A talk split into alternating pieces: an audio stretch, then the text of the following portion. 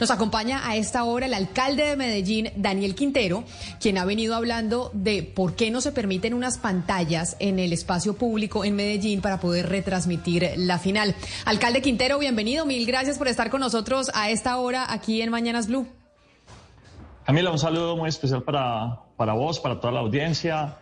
Eh, pues muy contentos de estar en esta final. Esperamos que todo salga muy bien, que se juegue en paz, que sea un partido maravilloso. Ojalá que gane Nacional. Yo sé que usted es hincha del Millonarios, pero...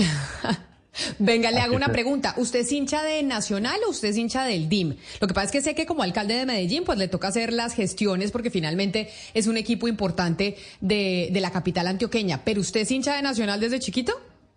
Hincha de Nacional desde chiquito, pero como dices tú, cuando uno es alcalde, uno es primero alcalde y luego hincha. Y en este caso, de forma particular, nosotros hemos pensado es en qué es lo mejor para la ciudad, qué es lo mejor para los ciudadanos. Y cuando ha sido Medellín el que ha estado en finales, también hemos hecho esfuerzos similares, hemos hecho ejercicios similares. Incluso la alcaldía tiene hoy un patrocinio para el Independiente Medellín que no tiene para el Atlético Nacional. En principio lo ofrecimos a los dos, lo necesitaba más Medellín y Nacional decidió que lo tomara Medellín. Eh, y, pues eso muestra también que son muy, muy ecuánimes, muy neutrales en el trato a los dos equipos. Y reconocemos el fútbol como un asunto de interés público. Hay personas que quisieran que los políticos no se interesaran en los temas de fútbol, pero realmente nos tenemos que interesar en los temas de fútbol porque son temas de interés público. Y son tanto de interés público que nos toca poner 900 policías, aldagrea, los bomberos cada vez que hay un partido claro, lo que pasa, alcalde, es que yo, yo lo interrumpo. Lo que pasa es como la FIFA siempre ha dicho que es que eso es un negocio privado, que no se pueden meter los gobiernos, no solo aquí, sino en el mundo, cuando Argentina ha intentado hacer algo similar. Pero le pregunto, finalmente, ¿se van a poder poner las pantallas o no? ¿Y por qué le hago esta consulta? Porque Hugo Mario Palomar le preguntó al presidente de Nacional sobre el tema y como que no hay claridad de si sí ustedes van a poder tener las pantallas en Medellín con el partido o no las van a tener. ¿Finalmente ya definieron eso? No, la buena noticia es que ya hubo un acuerdo, incluso una conversación tripartita con el presidente de Winsport, con varios delegados de la alcaldía, conmigo también, eh, con el ánimo ya de finiquitar todo lo que era necesario para poder garantizar que se vea el partido en tres lugares de la ciudad que además son para nosotros muy relevantes. El Parque Lleras es un parque que estaba muy deteriorado en el pasado, tuvo un proceso de recuperación impresionante y hoy es uno de los mejores lugares para ver el fútbol y para vivir y para vivir la ciudad y la noche de la ciudad. En Medellín, Plaza Botero también completamente recuperada, maravillosa y vamos a tener una pantalla, entonces ya vamos en el sur y en el centro de la ciudad y el norte de la ciudad hicimos una peatonalización muy, muy bonita hace más o menos 15 eh, días y estamos proyectando esa zona como una zona también comercial muy importante de encuentro. Esta alcaldía cree mucho en los espacios peatonales.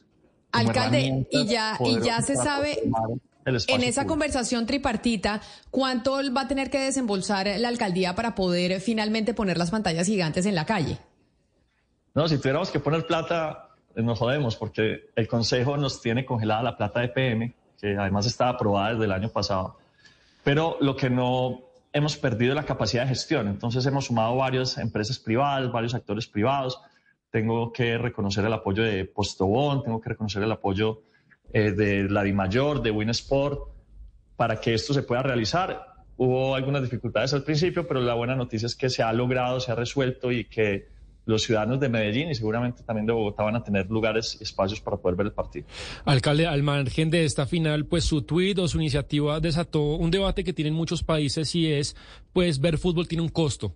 Pero ese costo, ¿quién lo paga? Por ejemplo, en Argentina durante un tiempo lo subsidió el Estado con un programa que se llamaba Fútbol para Todos.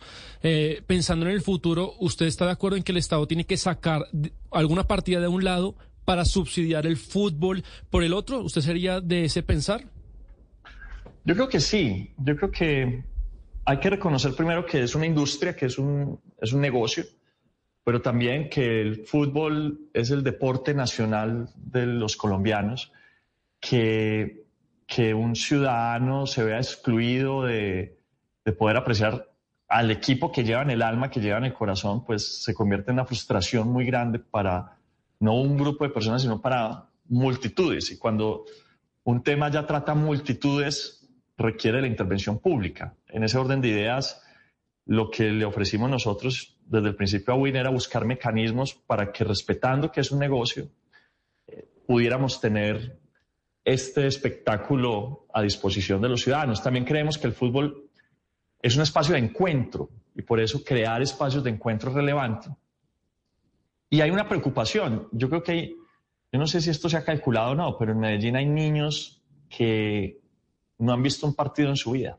Niños de 12 años, de 10 años, que no saben qué es un partido de fútbol, porque no tienen no la plata, o sus padres no tienen la plata o la costumbre de ir al estadio, pero al ser el fútbol ahora un tema en el que hay que pagar de forma directa para ver un partido, pues para muchas familias eso no es una alternativa y han terminado simplemente excluyéndose del fútbol, acabando, digamos, agotando el fútbol y el futuro del fútbol. El futuro del fútbol está en riesgo si no se toman medidas que permitan